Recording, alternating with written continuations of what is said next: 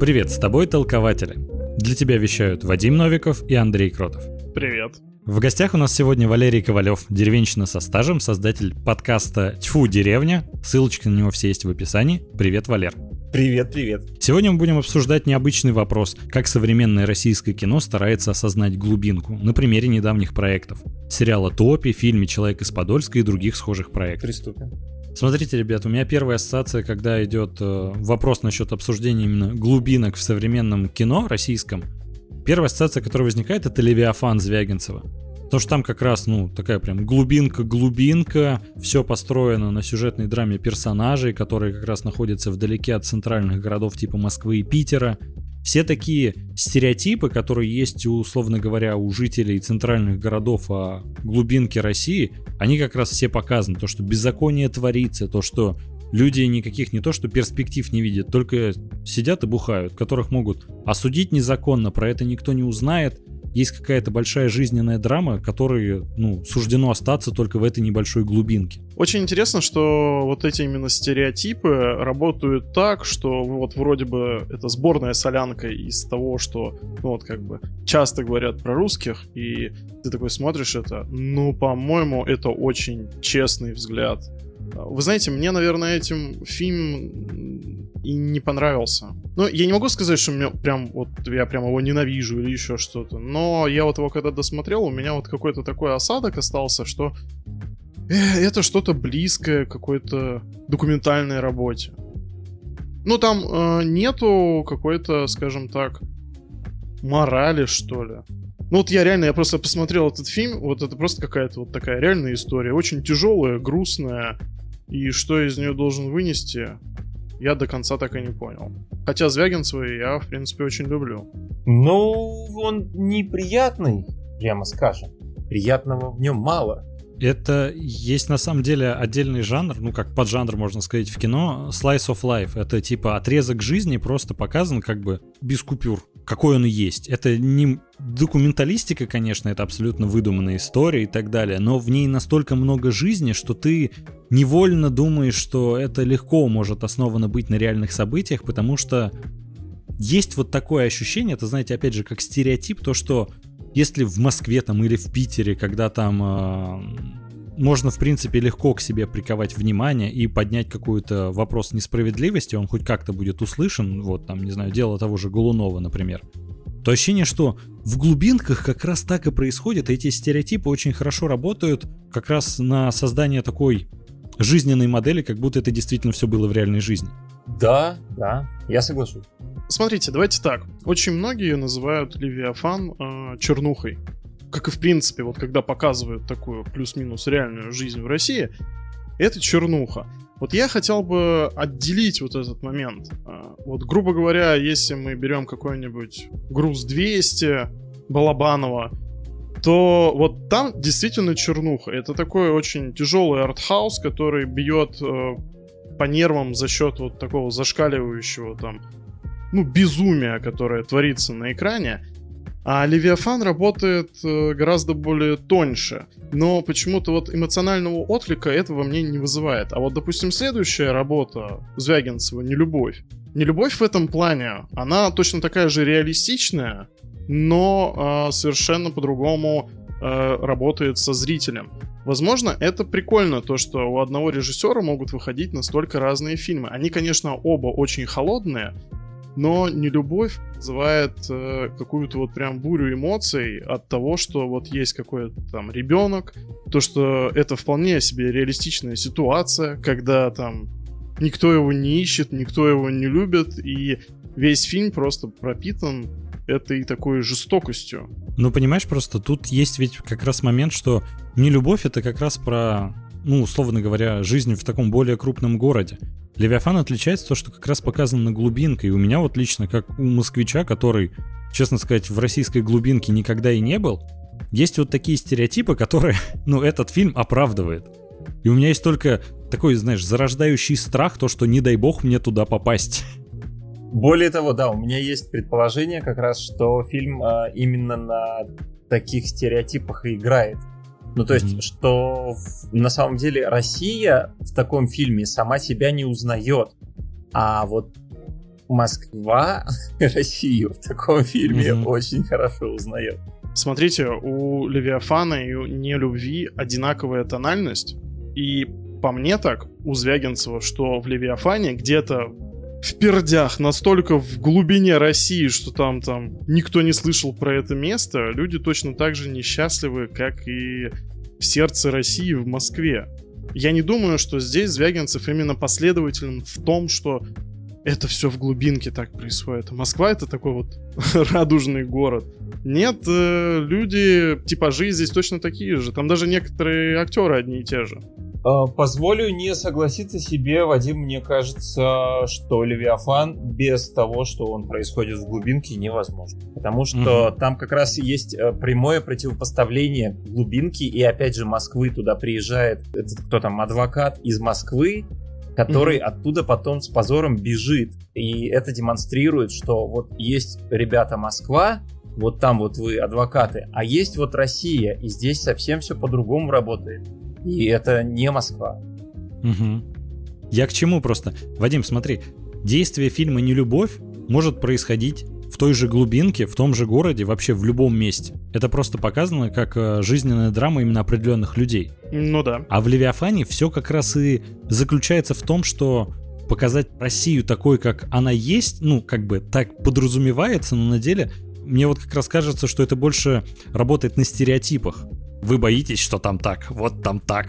А там так, да-да-да-да-да-да-да-да, мне тоже так кажется. А вот, кстати, ровно противоположная точка зрения есть в спектакле и потом в фильме под названием «Человек из Подольска». Там э, до, до нас пытаются донести, что вот есть глубинка, и что эта глубинка — это не, не серость, это не ужас, что там тоже много всего интересного, там тоже есть своя история. И если у тебя достаточно э, живой ум, то ты сможешь и, и в этом всем находить э, красоту. Вадим, коротко расскажи про сюжет фильма «Человек из Подольска». Ну, во-первых, Валер, спасибо за наводку. В принципе, действительно очень годное и необычное кино. Оно рассказывает про молодого человека, который оказался в такой жизненной ситуации. Наверное, она, в принципе, а, многим тем, кому где-то около 30 лет, эта ситуация знакомая, когда ты, по сути, не знаешь, куда двигаться дальше. И ему на помощь в этот момент внезапно приходит милиция.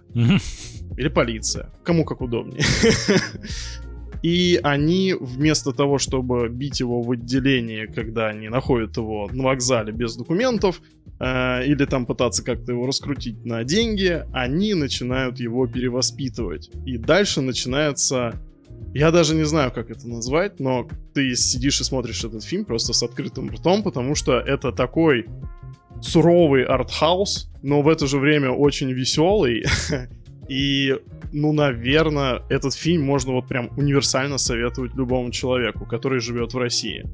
Я бы начал с того, что человек из Подольска в первую очередь спектакль изначально.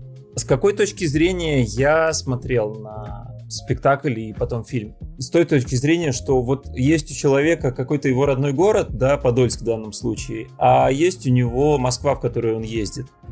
И он, как бы для него Подольск это ну, ну такое что-то, что было всегда, что не может быть интересным, как там его девушка, это также приводится в пример, да, что вот есть его девушка, а есть там вот эта вот дама, госпожа капитан. И да, что вот у тебя есть что-то, что, что ты не ценишь, и тебе кажется, что за забором трава зеленее. Вот. Э, и в данном случае, по-моему, имеет место такое понятие, как все вот эти подмосковные города, они высасывают у себя всю, точнее Москва высасывает жизнь из э, всех вот этих вот подмосковных городов. Ты знаешь, ну, у меня такое ощущение сложилось, что у главного героя нету и никакого вожделения к Москве. В том плане, что когда его спрашивают о том, вот ты работаешь там в местной газете, там, Ювао или, или помнишь вот эта сумасшедшая песня, они еще потом да, да, да, пели. А, я так понимаю, что у него в принципе нет интереса к окружающей его жизни. В том плане, что когда она спрашивает, вот ты там едешь на троллейбусе или еще где-то, а что ты там видишь? То есть, ну, как бы А, да, тут есть вот эта драма такого подмосковного жителя, который там целыми днями катается на э, электричке туда-обратно, но для него, по-моему, Москва точно такой же как бы серый город, как и Подольск. Я думаю, что здесь э, нету какой-то драмы, какой-то вот именно вот этой границы миров Москвы и Замкадия. Э, тут скорее драма просто такого целого потерянного поколения которые, ну, которых, скажем так, не научили любить родину, а в ней очень много чего есть прекрасного. И вдруг э, полиция должна на себя вот примерить такую роль просветительскую. Ну, слушай, это огромный... Ну, можно с такой точки зрения посмотреть. Я согласен. Ну, то есть он же там говорит про Амстердам, что, о, вот там, вот, вот все классно, а, вот в Амстердаме там что-то офигенно, и музыка там какая-то у них классная, а у нас вот что-то какое-то говно. Да, и там это типа всем нужно, а тут никому не нужно. Да. Не, но он транслирует очень популярное мнение, с которым э, авторы постановки и фильма, я так понимаю, что не согласны. Слушай, я бы не сказал, что тут э, какая-то поколенческая проблема, а тут э, проблема отсутствия живости ума, что ли. Они же там не просто так делают мозговую зарядку. Угу. Понимаешь, вот это пиу, ой, пиуй, пиуй, пиуй, ой, пиуй, пиуй, пиуй. Вот, они это делают совершенно не просто так, а чтобы справиться с закостенелостью мозгов. И суть не в возрасте. А закостенелость мозгов такая может быть и в 14, и в 50, и в 35. Вот. А суть в том, что нужно учиться смотреть вокруг себя, и нужно учиться интересоваться тем, что вокруг тебя. Вот. Это я, кстати, понял, сидя в деревне, да, вы ржете над, над тем, что я за птичками стал наблюдать, а это на самом деле вот как раз одного порядка явления, да, как полюбить свой Подольск и начать э, слышать там своего там зяблика, который у тебя в прошлом году жил. А ты, дорогой слушатель, если не понимаешь, о каких птичках речь, послушай подкаст Валерия. Я о чем подумал? Вам не кажется, что вся эта современная тенденция, она именно как раз современная, то, что общество у нас в России очень недовольно условиями, в которых оно живет, и даже не обращает больше внимания на плюсы и минусы, а просто всегда у соседей трава зеленее. Есть общая тенденция к тому, что э, неважно, это Подольск, это Москва, это, не знаю, Питер, Нижний Новгород, там, город Н, условно говоря, любой вставь, который тебе понравится. И всегда есть вот это желание, то, что я живу в плохих условиях, и я хочу куда-то переехать, куда-то двигаться, как будто там жизнь заиграет новыми красками. С одной стороны, ну, хорошо, когда поднимаются такие вопросы в картине и как бы, ну, дает показать человеку то, что на самом деле, да, нужно как бы не то, что радоваться тому, что имеешь, а нужно как раз, чтобы у тебя был живой ум, и да, и подмечать какие-то нюансы положительные, не видеть только негатив. Но и это ведь слегка, ну где-то слегка, ну похоже на какую-то политическую пропаганду, вы не находите? Во многом. Слушай, а есть такое? Ну, я не знаю, я бы не сказал. Мне кажется, ну, поговорка-то, что о том, что трава у соседа всегда зеленее, это поговорка интернациональная. И она старая. Мне интересно, почему это в последнее время в художественных э, произведениях стало всплывать часто вот эта тема того, что, оказывается, вокруг нас есть Россия, и она может быть интересная. Андрюх, вот возвращаясь к тому, что ты сказал, ну вот, допустим, э, мог бы быть человек из Подольска какой-то такой госзаказухой, да, вполне, угу. вот он прям вписывается в этот концепт, но это совершенно не... Ты знаешь, э, этот сценарий, вот он настолько пропитан какой-то такой любовью к жизни, что никакого отношения просто к каким-то таким вот силам режима это ну, не может иметь никакого отношения. Да, у меня просто мысль появилась о том, что как раз в проектах, которые мы сегодня обсуждаем, как бы всегда есть та или, ну, в том или ином формате какая-то тема, ну, условно говоря, миграции, внутренней, внешней, неважно. И когда в фильме акцентируется внимание на том, что, условно говоря, э, место, где ты родился и живешь, оно не такое плохое, именно как раз в концепции, почему это стало популярно за последние пять лет, ну, политические мотивы тут как бы сами по себе как бы возникает теория. Но это больше, по-моему, какая-то конспирологическая а теория вот я бы не заговора. сказал. Это естественная реакция организма на внешнее давление. Ну, потому что все эти фильмы, там, я не знаю, книги, какие-то спектакли ставят люди творческие. которые не живут в вакууме. Но есть определенная среда, довольно агрессивная, и, ну, то, что это все выливается вот в такое творчество, ну, по-моему, это вполне закономерно. Ну, не знаю, я бы сейчас, прямо сейчас не стал бы браться за такие выводы, мне кажется, и можно посмотреть дальше обзорно, а потом уже мы будем пытаться обобщить и делать какие-то выводы и прослеживать какие-то закономерности. Угу. В 2019 году Дарья Бобылева написала книжку под названием «Вьюрки». Услышал я про нее в подкасте некогда Глаголев ФМ, а там был подкаст «Социология стрёма», и там обсуждали э, всякие стрёмные штуки. И вот одна из этих стрёмных штук это была как раз э, боязнь глубинки, боязнь деревни. Боязнь, которая угу. присуща городским жителям вот перед окружающий э, город Россией в нашем случае. Ух, ребята, если бы вы видели сейчас глаза Валеры. Да, и там, э, ну, сюжет довольно простой. Э, деревня, куда приехали, значит, люди летом, и внезапным, совершенно магическим образом исчезает выезд из этой деревни. И интересно то, что писательница, которая написала этот, эту книжку, Дарья Бабылева, она на самом деле не столько писательница, сколько демонолог. У нее образование демонолог. Она раз, очень хорошо разбирается во всех этих э, российских, точнее, древнерусских там этих э, демонах, леших, домовых, ну, она, в общем, профессионально изучала вот этих вот всех, э, всю, всю эту нечисть российскую и написала про эту книжку. И книжка с художественной точки зрения для меня не так цена, как именно с вот этой вот научной точки зрения по расширению кругозора, кругозора о том, как, какая вот там нечисть, значит, водится. Вот. И, а в нынешней культуре ее, ну, очень мало этого всего, хотя там огромный очень объемный пласт и очень интересный. Концепт звучит так, что Стивен Кинг может начать кусать локти. Вот. А, и вот такие вот темы очень-очень круто рассматриваются в этой книжке. И, по-моему, это какой-то будущий тренд. Ну, к пророчествам пройдем, пройдем в конце выпуска, я думаю. И вот. Но вот эта книжка, она очень, очень важная, по-моему, вот в текущем текущем движении художественном в российских фильмах и ну, книжках и вообще художественных произведениях.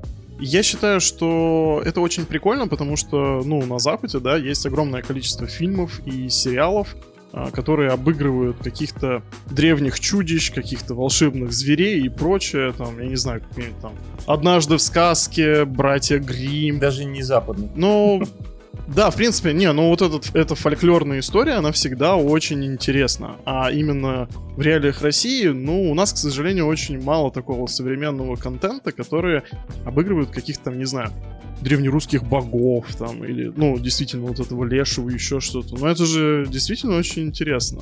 Да, да. Хорроров, короче, можно снимать еще лет сто. Да, да, да, да, да, да, да. И там во все вот эти поверья, там, я не знаю, в черных кошек, то, что там, я не знаю, ночью нельзя в баню ходить, это, это все растет оттуда. И это все нас окружает, а мы просто не знаем, что это оттуда. Вы знаете, есть э, в американском кинематографе такой жанр, как южная готика. О, да. Она, ну, как бы основная цель это то, что показывают тебе какой-то юг Америки, который как раз, условно говоря, глубинка, которой происходят разные иногда и мистические моменты, иногда просто там определенная жестокость.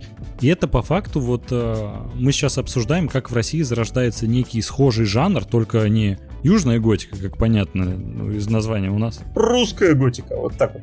Да, какая-то, возможно... Русская неоготика. Интересное, кстати, словосочетание. Я не могу сказать, что я его где-то слышал. Я вот как раз подумал о том, то, что, знаете, а, в американской культуре ведь много как раз хорроров, когда люди, условно говоря, живут где-то на отшибе, опять же, в глубинке, там где-то пригород какого-то города и прочее.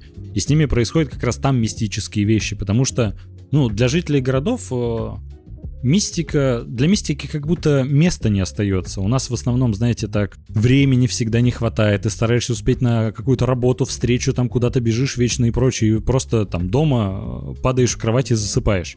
А как раз когда ты... А бедный где-то- домовой вот э, топчет, топчет, и ты его не слышишь. У тебя просто нет на это времени. Да, в том-то и дело. Возможно. И как раз прикольно, как э, вот в некоторых фильмах и книгах тех же поднимается как раз прикольно российская культура в этом плане. И на это как раз это кажется, что то, что с нами было долгое время уже достаточно, но именно в кино видишь это как будто не то, что впервые, но вот для нового такого неискушенного зрителя прям впервые, действительно. Да-да-да, и мне это как раз нравится через вот такую призму рассматривать как взгляд в Россию, как такое знакомство со- с, вот этой вот окружающей страшной Россией. А то, что незнакомо, оно обычно страшно. Мгм. Я предлагаю перейти к следующему пункту нашего сегодня а, путешествия. Это, наверное, фильм «Мертвые ласточки» режиссера Натальи Першиной. Вот, а, и там как раз вот эта тема вьюрков, она продолжается. Она не настолько там глубока, но она продолжается. Там парень, он, значит, э, певец, по-моему, да, и актер Вадим, насколько я помню. Ну да, в каком-то театре выступает. Скорее всего, в Москве. Да, он поет хорошо. Ну, короче, хорошо горожане. поет и поет русские песни старые. Там суть в том, что вот этот вот парень, а, у него там, значит, э, девушка забеременела, ему надо как-то от нее скрыться, вот он такой нехороший. Он не хочет э, платить за аборт своей девушки, и вот он с другом, э, который там же у него в театре работает, вот они вместе едут куда-то там в какую-то глушь, а, по реке спускаются на лодке, туда, видимо, ни на чем не доедешь, не дойдешь. А, И там начинается всякая фигня. Сначала к ним приходит э, какой-то какой дядька незнакомый, который вообще на беглого зэка похож, а там вроде как рядом тюрьмы какие-то. А есть. так он и был беглым зэком. А, ну или был даже, я не помню, там Не, он прям это говорится открыто говорит. Я просто фильм сегодня смотрел, когда готовился к подкасту. А, ну вот, а, да, то есть там вот беглый зэк, потом там дальше начинается какая-то бесовщина, какая-то там тетушка Шишимара, кумушка Шишимара, там э, они Кикимору так называют, появляется, которая их там начинает искушать, там над ними прикалываться, Исполнять желания. исполнять желания, потом там, значит, дух э, дяди, дяди или деда там кого-то, да, появляется. И леший там потом есть. Какой это временами стрёмный фильм. Вот когда вот эта ночная бабка приходит, это действительно прям крепота. Да, да, да, крепота, согласен. Ты знаешь, мне очень понравилось э, то, что два главных героя, в них есть вот э, некоторое противопоставление, да, то, что это изнеженный городской мальчик-актер и такой деревенский парень, который, ну, потом приехал и что-то там в жизни добился, работает там в театре каком-то и все дела. То, что у них очень разные характеры. все верно, но я тебя немножко поправлю, что среди этих двух парней есть еще третий парень, и этот парень ты, зритель. И игра как раз идет именно на тебя, именно на том, чтобы ты прочувствовал, по-моему, ну, на мой взгляд, авторы хотят этого добиться, чтобы ты прочувствовал весь этот ужас, который там в лесу живет. Что вот если ты вот такой молодец, то все нормально, ужас тебя стороной обойдет. А если ты вот такой вот говнюк, то не обойдет. Ну да, вот единственное, что в этом э, фильме мне, конечно, не очень понравилось, это концовка. Она немножко смазанная, и хотелось что-то прям пожестче, что ли. Ну, не знаю. Но для дебютной работы, я думаю, это, конечно, невероятный успех. Мне нравится, как в подобных фильмах показывается, ну, у нас, во-первых, их важность, когда показывают, опять же, условно говоря, русскую готику, но она знакомится русским фольклором. Условно говоря, мы много знаем про различные мифологии из фильмов популярных, там, американских, голливудских и прочее, там про бугименов различных, там, не знаю, оборотней и всего прочего.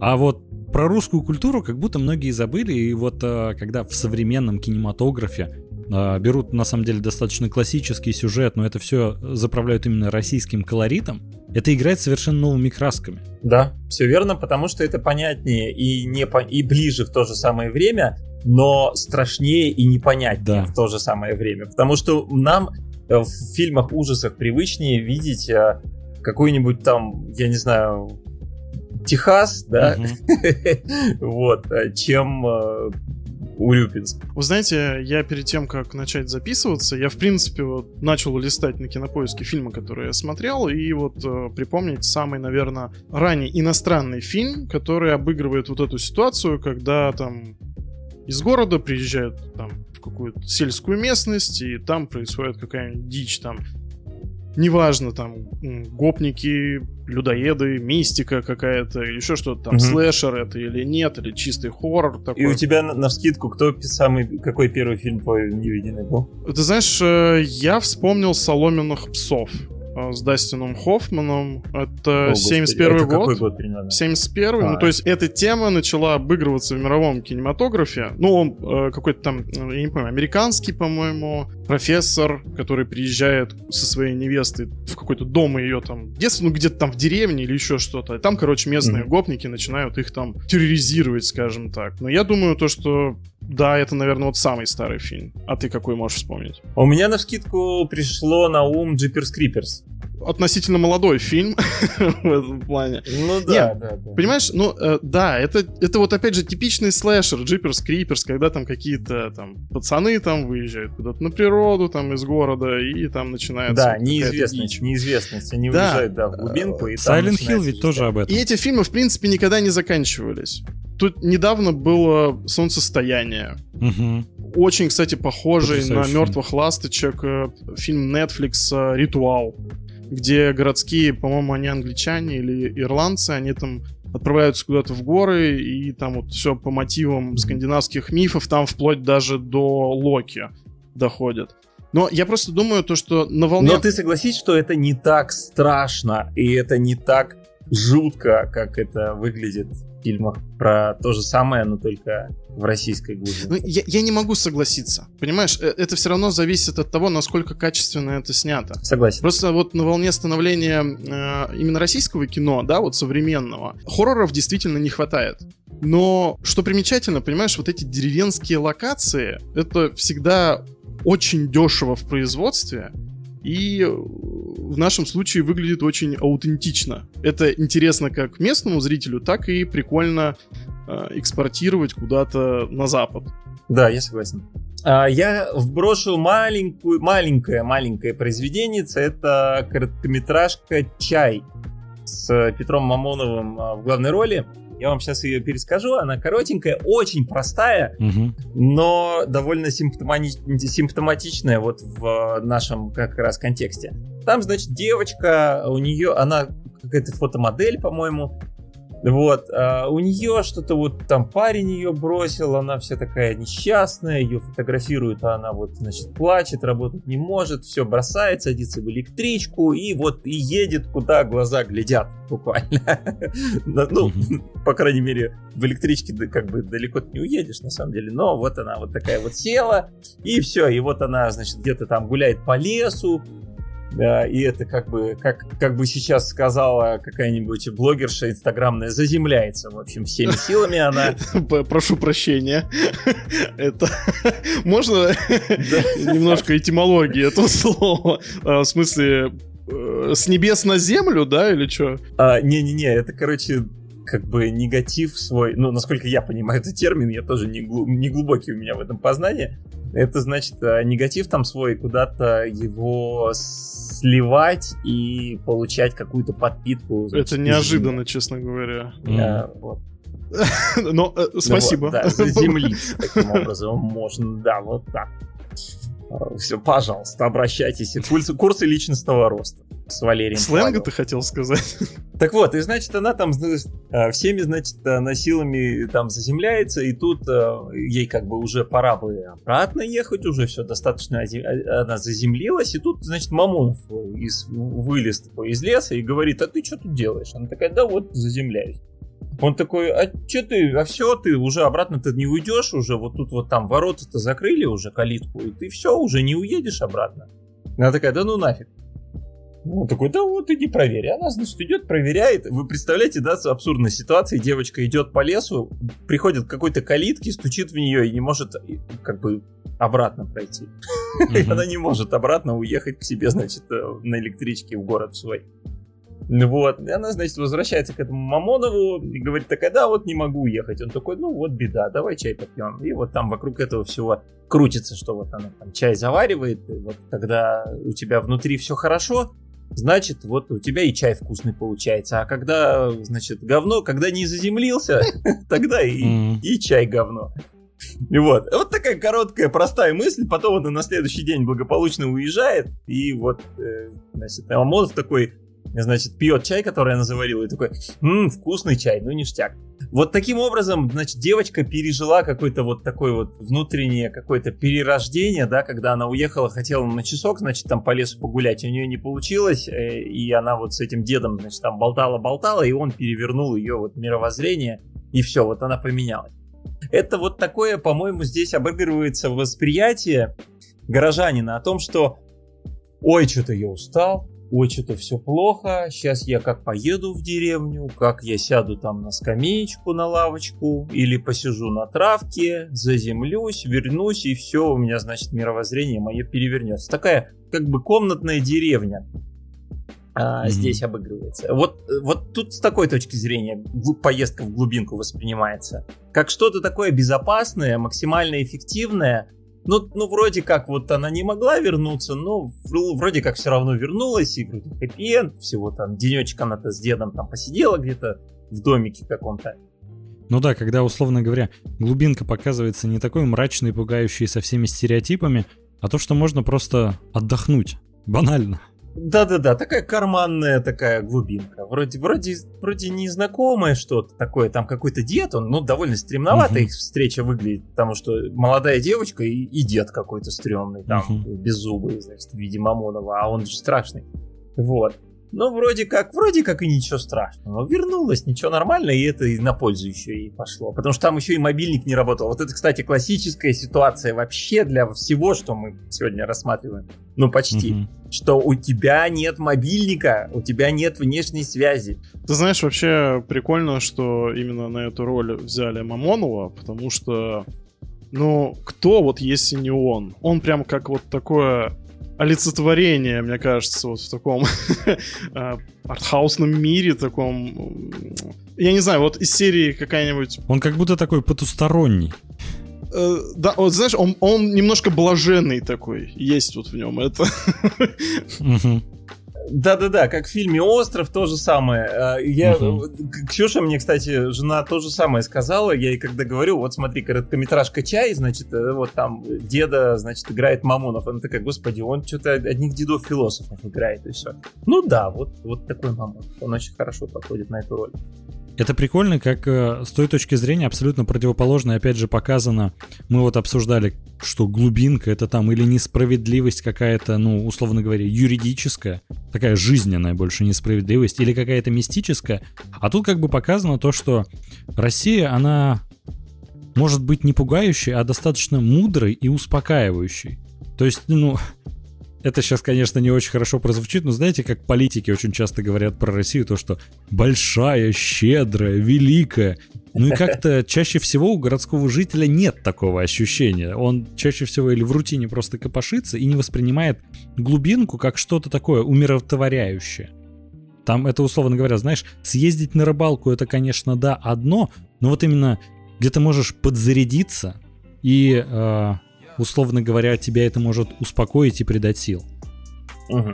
Но я бы это рассмотрел с другой точки зрения, которая мне больше э, близка, что вот в этом фильме показана как раз такая, знаешь, карманная, безопасная, комфортная такая глубиночка такая. Ну, когда ты на электричку сел, и ты такой через час, и все, и заземлился. Угу. Ну, на самом деле Россия это не такая, мы это с вами знаем, и в других в других как раз произведениях, которые мы сегодня рассматриваем, там как раз ровно о противоположном говорится, что как бы там страшно и неизвестно. А ну вот это вот карманная Россия, назовем ее так, что вот ты на электричку сел, вышел, и все, и сразу хорошо. Это вот такая мечта горожан. Мне вообще нравится, как во всех этих проектах всячески противопоставляется Москва и Россия. Отдельное прям государство внутри государства. Как будто, знаешь, многие или из России хотят уехать в Москву, или из Москвы в Россию. И это очень интересная идея. Да, ну да, Москва это государство в государстве.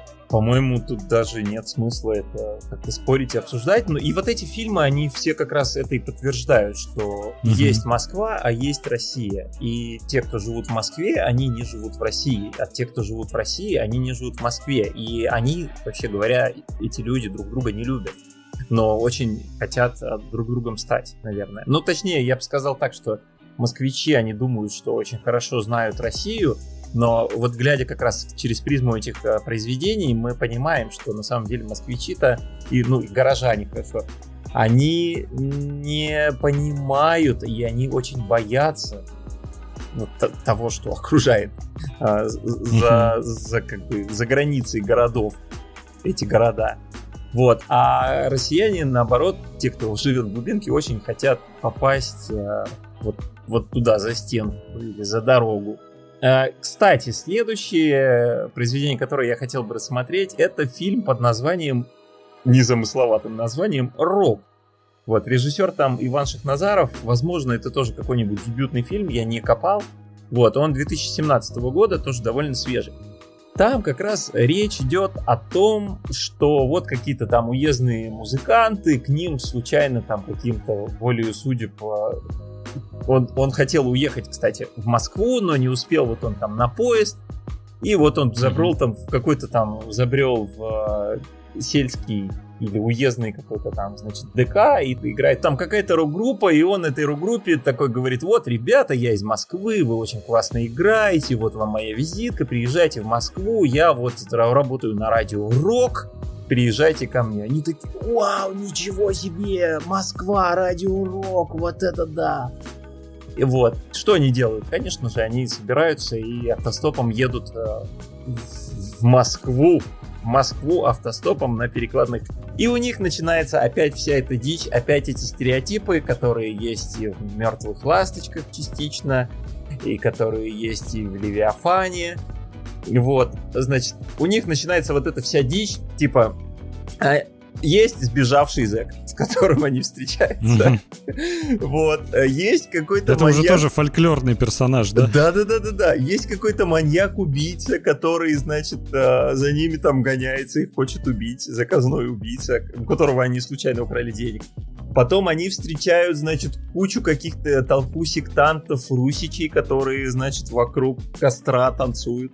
И я смотрел этот фильм, и я понимаю, господи, это опять ровно те же самые стереотипы. Сбежавшие зэки, какие-то двинутые сектанты, какие-то какой-то маньяк, который хочет тебя убить совершенно. Вообще, ну, хотя там причина-то есть, но это выглядит все так вот угарно, что понимаешь, что, господи, это по-любому это снимал городской житель. Это снимал человек, угу. который либо слишком хорошо знаком с Россией, что он так прекрасно считывает эти стереотипы, либо он вообще с ней не знаком, что ему эти стереотипы присущи. Вот, вот такой вот фильм, он, ну не скажу, что он какой-то, какое-то он э, художественное значение такое имеет, но вот симптоматично, очень симптоматично. А, там есть еще водитель, э, который плохо говорит по-русски, он явно какой-то вот из Азии, из, из какой-то средней водителя. Mm-hmm. Он, он как бы провоцирует все вот эти события трешовые, которые начинаются, вот провоцирует смерть вот этого водителя. Хотя в конце он вроде как и не умер, и он их увозит, более того, обратно в Россию.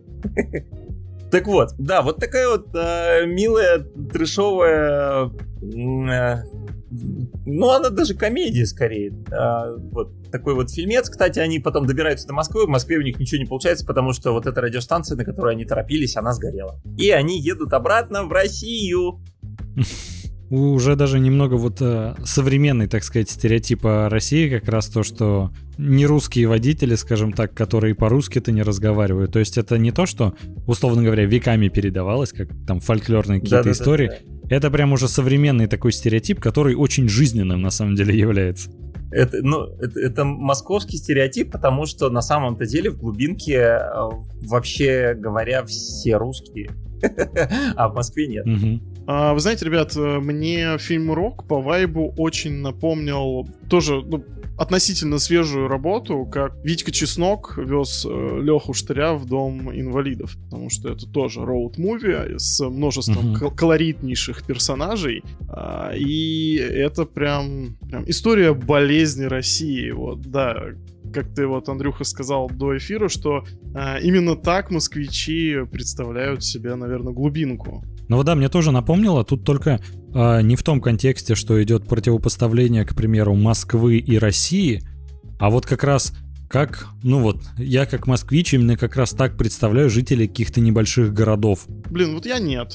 Ну, у меня есть такое какое-то, знаешь, ну, это не то, что я так думаю и твердо уверен. Есть какой-то такой стереотип. Это стереотип, да-да-да.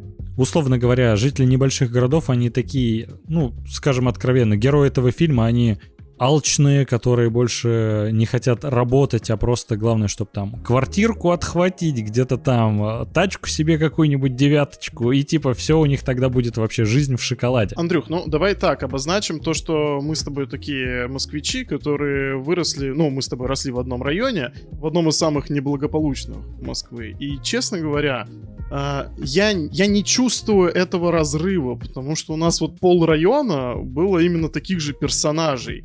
То есть я не вижу в этом ничего для себя такого, ой, божечки. Ну, то есть я не знаю, но если ты, конечно, вырос там в пределах там ЦАО, то, возможно, для тебя бы было бы такое в новинку. А тут ты смотришь такой, ну, типичная Россия. То есть, ну как, и, на меня это не производит такого какого-то шокирующего впечатления. Не, ну я не говорю про шокирующее впечатление. Мы с тобой из, да, не такого, не самого благополучного района, мягко сказать. И я всегда, условно говоря, знаешь, боялся, что это еще в Москве. Типа, что же там вообще в регионах происходит. Еще ничего, да? А вот что же там? Да, и как раз в этом фильме мне э, понравилось, как показано, что примерно схожая картина, как стереотипно вот я мог бы ожидать, и клево показана глубина героев, то что на самом деле это стереотипно, условно говоря, поверхностное мнение, могло так складываться, а внутри это те же глубокие и чувственные люди. Несмотря на то, что там, может быть, герои... Со сбитыми моральными ориентирами. Ну да. В итоге все равно есть душа у людей. И это как раз мне понравилось, как показано. Ну, опять же, дебютная, по-моему, работа и какая глубина у персонажей. Я, честно, смотрел на Леху Чеснока, да, в антураже вот этой такой немытой России, русского, прости господи, рэпа. Вот. И ты такой смотришь и думаешь, такой, да, это, ну, это не может тебе понравиться. Ну, то есть, первое, ну, вот начало фильма, оно отталкивающее. Ты смотришь на этих персонажей, и они у тебя вызывают какое-то отторжение просто на клеточном уровне, я бы сказал. Потому что такое, ну, просто это вот гадость. а потом просто режиссер, сценарист, я не знаю, кто ответственен именно за а, развитие и ну, не развитие, скорее раскрытие персонажа именно э, Чеснока, но, блин, это сделано просто великолепно. Ну, вот, по-моему, тут э, речь как раз о, о, о, об удачном обыгрывании и удачном, удачной эксплуатации как раз э, стереотипов, потому что да. вот, игра на стереотипах, она, она часто выигрышная, оказывается. Я бы хотел обсудить э, ну точнее, как сказать, упомянуть сериал «Эпидемия». Вот, а, я его смотрю прямо сейчас. А, снимал его Павел Костомаров а, в 2018 году. На экран он вышел в 2019. Я, кстати, знаком лично с Павлом Костомаровым. Могу mm-hmm. похвастаться, да. Я Зови в наш подкаст. В году, наверное, в 12-м он презентовал у нас в заведении фильм «Я тебя люблю» которые они снимали там где-то в Краснодаре, по-моему, с э, Расторгуевым. Вот. Э, Расторгуев это который в Африке погиб э, не так давно. Вот. И вот я с ними имел счастье познакомиться, как раз и Павел вот снял сериал «Эпидемия». А, и там, значит, наверняка многие его тоже смотрели. А, суть там в чем? Что люди едут из Москвы куда? В Россию. Mm-hmm. Вот. Он, к слову, в 2018 году получился настолько пророческим, я не побоюсь этого слова, потому что там А, я, я смотрел и удивлялся, и меня шокировало. А как же так? Во-первых, меня шокировало то, что там дело все происходит в 40 километрах от Москвы и в получасе езды от Солнечногорска. Я, вот мы уже больше года живем в 40 километрах mm-hmm. от Москвы и в получасе езды от Солнечногорска по Ленинградскому mm-hmm. шоссе.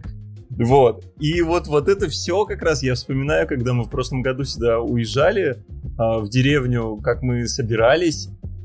Вот, и это все настолько похоже, что я там каждый раз, когда я ехал в Москву, я брал с собой ноутбук на случай, если меня вдруг не пустят из Москвы обратно. Или наоборот, не пустят в Москву. Вот, то есть я с собой, с собой всегда брал документы, я с собой всегда брал ноутбук, чтобы я мог хотя бы работать. Э, вот, если меня вдруг куда-то там не пустят или не выпустят. Ну, так знаете, вот, и там как раз... Э. Давай. Вы знаете, 2020 год это, в принципе, как одна огромная реклама сериала «Эпидемия» и фильма «Заражение».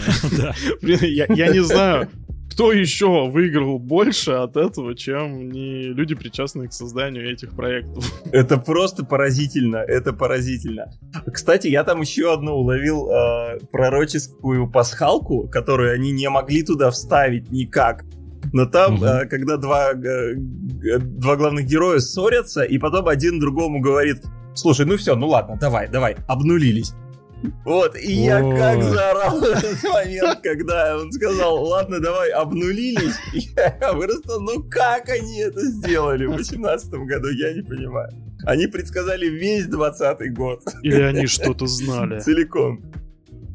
Вот, я, я, я не представляю. Давайте перейдем уже э, к вишенке на торте обсуждения, к самому свежему проекту сериалу Топи. Да, я очень-очень-очень-очень люблю это, этот проект. Режиссер там Владимир Мирзоев, сценарий Дмитрия Глуховского, 21 года сериал.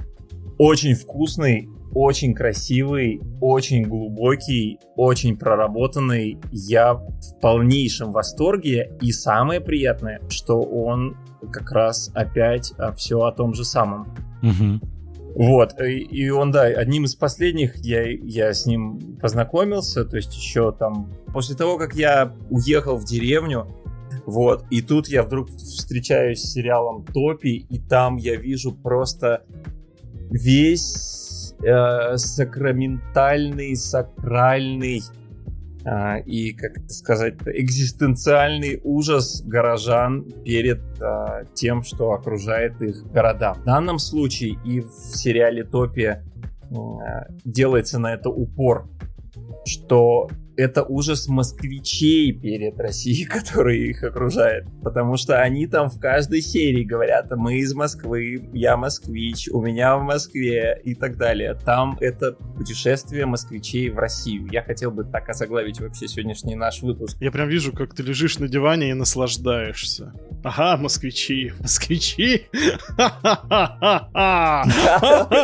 Ну да, потому что... Злодейский Да, потому что это так, потому что там вот эта баня, там вот эти вот весь... Ну, то есть, если брать, эм, как это сказать, физический план, не метафизический, то есть я в него не, не стал бы сейчас углубляться, а именно физический план, а конкретно то, что нам показывают на экране, да?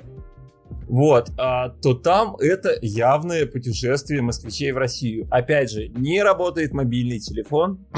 Вот, опять да, опять, ну, обратите внимание. Вот. Классика. Удивительно, да, совпадение.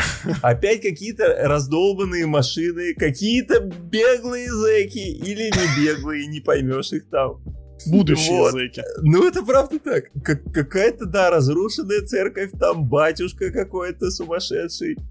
Вот, э, какие-то странные жители, которые делают вид, что все вроде бы нормально, хотя вокруг происходит какая-то дичь. А местные жители такие, да, да что, да нормально, мы, мы вроде, у нас всегда вроде так было. Вот. Валер, пока ты не углубился э, в размышления, ага. я бы хотел отдельно пометить, что мне очень нравится в этом проекте многослойность, которая там есть на самом деле. Обсуждений было очень много после выхода ну, полноценного этого сериала во-первых, по замечательному роману, который пользуется спросом, и, то есть там достаточно острые вопросы поднимаются, и отдельно мы уже начали просто сразу в обсуждении, давайте сначала слушателей познакомим с сюжетом основным хотя бы. Не просто что там люди решили, ну, мы уедем из Москвы. Может быть, э, вы знаете, я думаю, топе надо начинать именно с представления о Глуховском. Все-таки это центральная фигура в этом проекте. Не знаю, я, мне кажется, без, в отрыве от него это лучше даже воспринимается, чем... Глуховский — это сразу клише «Метро 2033».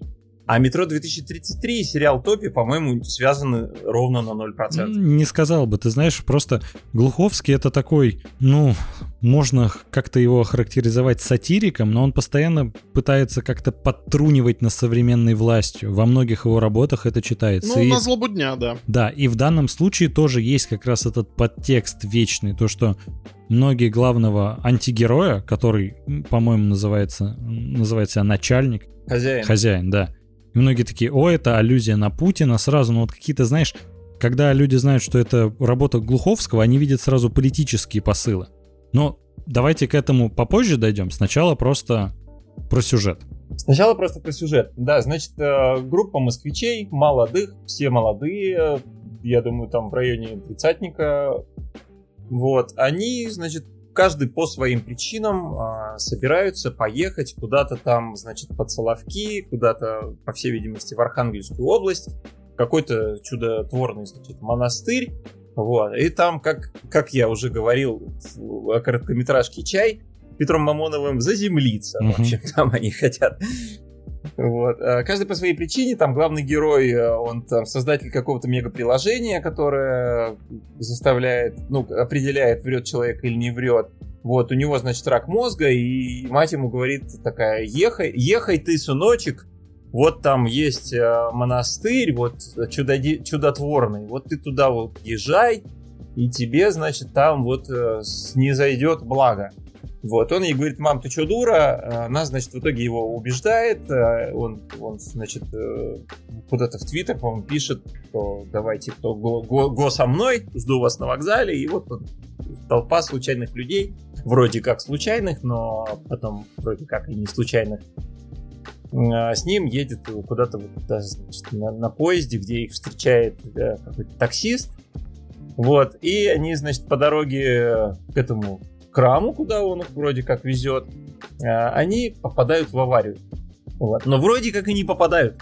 Хе, опять же, ужас, да, у них не работают мобильники, у них ломается машина, и, о боже, речка, речка, какой, какой ужас, мы не можем перебраться через речку, что же нам делать?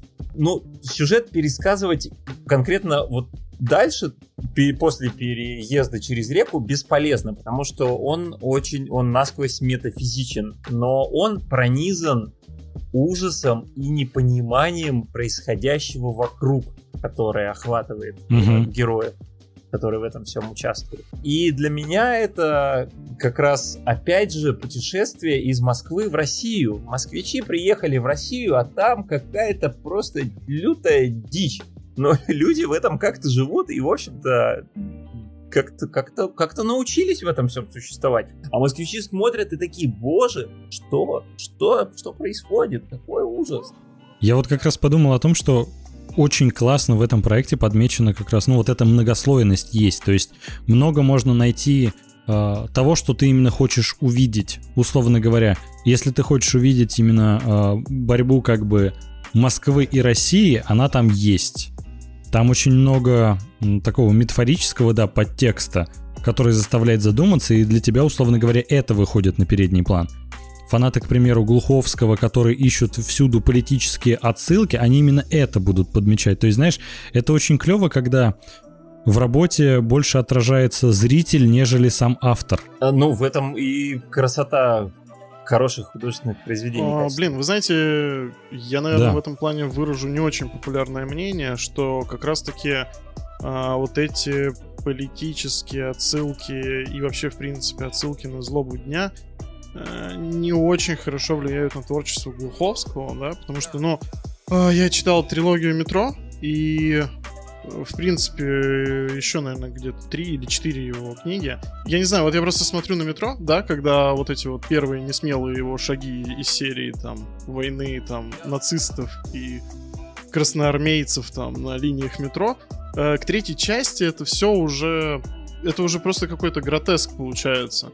Но он действительно с этим переборщил. Ты когда читаешь вот метро 2035, да, по мне так это уже начинает сильно портить книгу. Это как будто начинает вот давлеть над основным сюжетом. Слушай, по-моему, как раз в топях это вообще никаким образом не соотносится с основным сюжетом. Вообще говоря, топи, они настолько угу. крутые и тонкие и проработанные, что вот это все, все, что вообще говоря показывают на экране, все, что тебе говорят прямым текстом, это все имеет очень маленькое значение, а само произведение гораздо тоньше и гораздо глубже.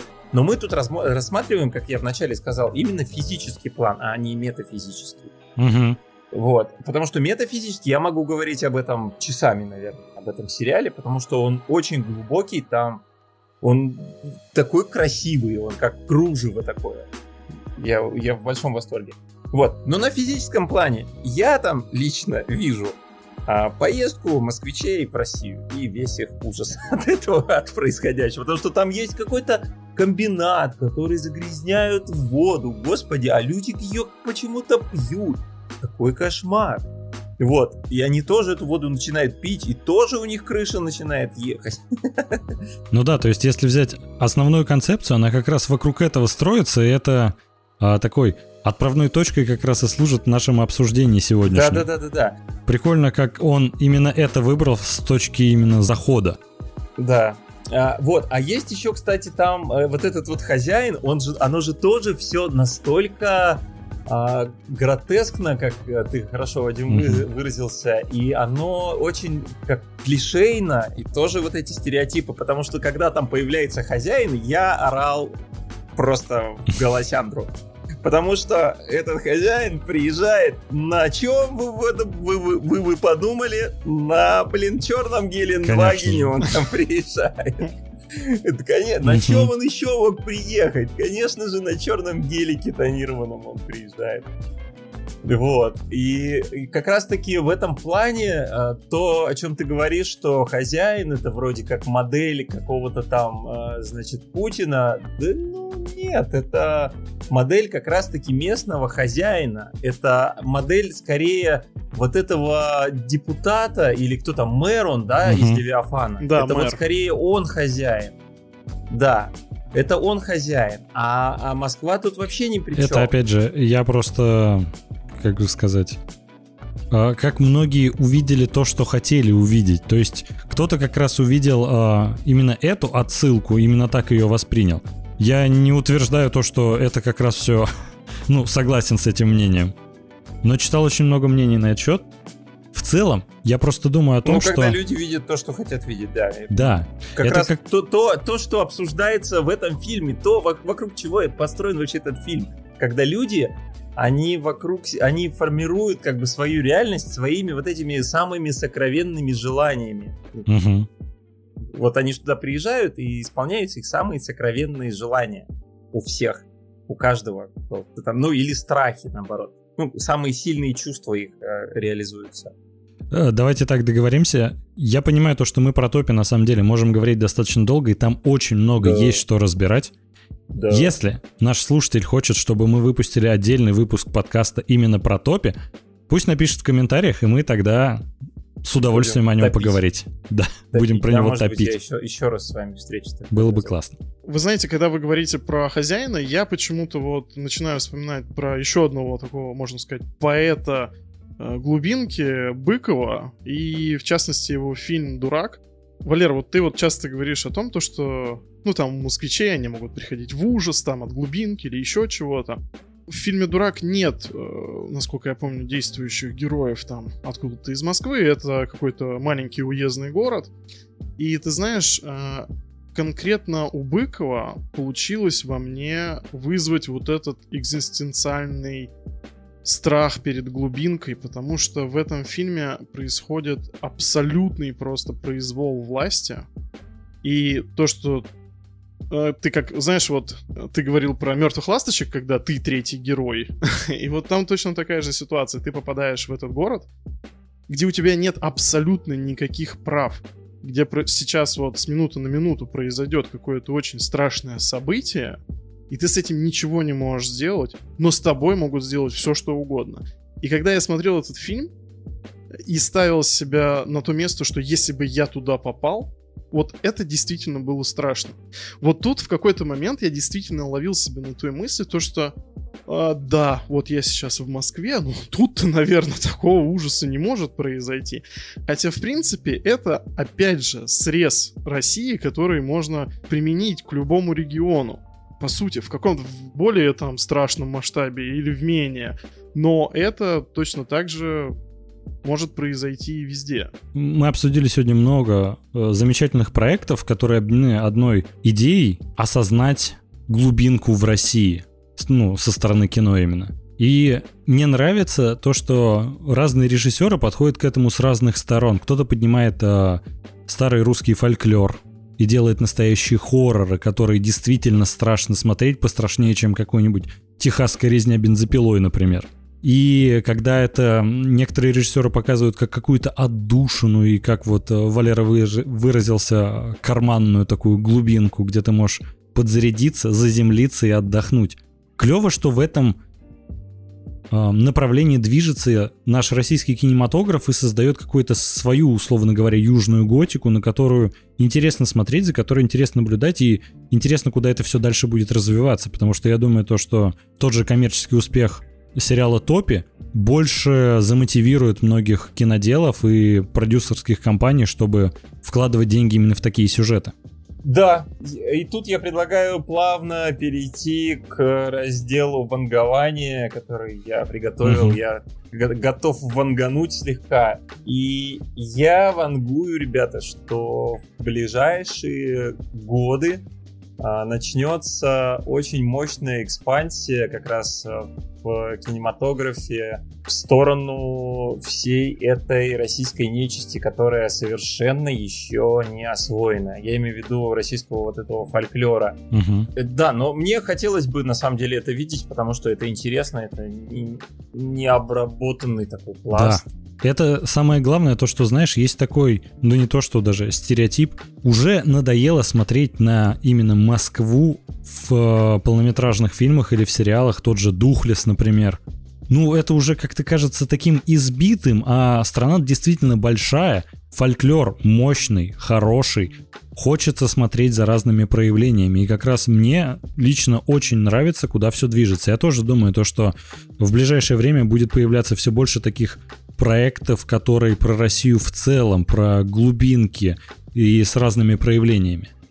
Вот знаешь, мне кажется, что как раз э, вот эти сценаристы, писатели и режиссеры, которые эти произведения написали, создали, они как раз э, это и чувствуют. Они как раз и чувствуют, mm-hmm. что зритель э, или читатель, он уже устал от, от вот этого вот всего, он устал от этой Москвы, и как раз в этих фильмах а главные герои из, из Москвы или просто из какого-то абстрактного города, они попадают в окружение, и, они, и им страшно, потому что они не знают, что же там вокруг. Угу. И э, как раз вот эти произведения, они позволяют через свою призму заглянуть за, за замкат, а заглянуть за, за пределы своей квартиры и увидеть, а что же там вокруг. Да, там страшно, но, но там интересно. Там, по крайней мере, что-то новое. Валер, ты знаешь, я с твоими вангованиями согласен, потому что до того, как мы начали записываться, я вообще, в принципе, вот думал о российском кино. А, вот если брать именно постсоветский период, то 90-е у нас правили балом ну, это фильмы и сериалы про бандитов. Угу. Ну, как бы, это, это даже любая мелодрама, там, условно, там, не знаю, страна глухих, да, там, где глухонемых людей, и там все равно криминал, встречи, стрелки, терки, убийства. То есть это проникало вот во все сферы жизни. А вот э, где-то, наверное, в 2004-2006 году а, началось вот это разделение, когда в медиа начало просачиваться вот это понятие рублевка, гламур, супербогатая жизнь, да, там, золотая молодежь. А, кинематограф российский, он как будто разделился в этот момент. А, фильмы про бандитов, это все осталось там на уровне ТВ, ну, какие-то такие низкобюджетные фильмы. А вот основной э, кинематограф, он как будто разделился на... Как будто пошел по двум путям. Первый — это гламур, как раз «Духлес», фильм «Жара», э, и какой-то вот такой жесткий артхаус про глубинку из серии, там, не знаю, «Груз-200», «Волчок», там. Но э, как бы всем этим гламуром, богатой жизнью и какой-то... Ну, туда ведь даже можно причислить и какие-то супер идиотские комедии летние. От Comedy Club Production, да. А вот этот артхаус, он начал э, трансформироваться, там появился и хоррор, и, в принципе, какие-то интересные драмы, э, ну, более понятные широкому зрителю. И дело в том, что этим гламуром как бы все наелись, а вот этой вот России, огромной, неизведанной, ей наесться невозможно, потому что она невероятно разная везде. Да, и это свежая струя, которую, по всей видимости, создатели почувствовали. И я вангую, что продолжат развивать. И нас ожидает еще много хороших, интересных, свежих произведений про нашу окружающую действительность, а не про гламур бандитов или ментов. А мы это будем обсуждать и, конечно, рассказывать вам. А вас ждут новые выпуски на Apple подкастах, Google подкастах, Яндекс Музыке, ВКонтакте подкастах, на Кастбоксе и вообще на всех аудиосервисах. А также вы можете на всех аудиосервисах уже послушать подкаст «Тьфу, деревня» Валеры Ковалева. Да, пару-тройку. Валер, спасибо, что пришел к нам. Спасибо, Валер. Да, пожалуйста. Очень рады были пообщаться. С вами были толкователи, а в частности Вадим Новиков и Андрей Кротов. Всем пока. Пока. Пока-пока.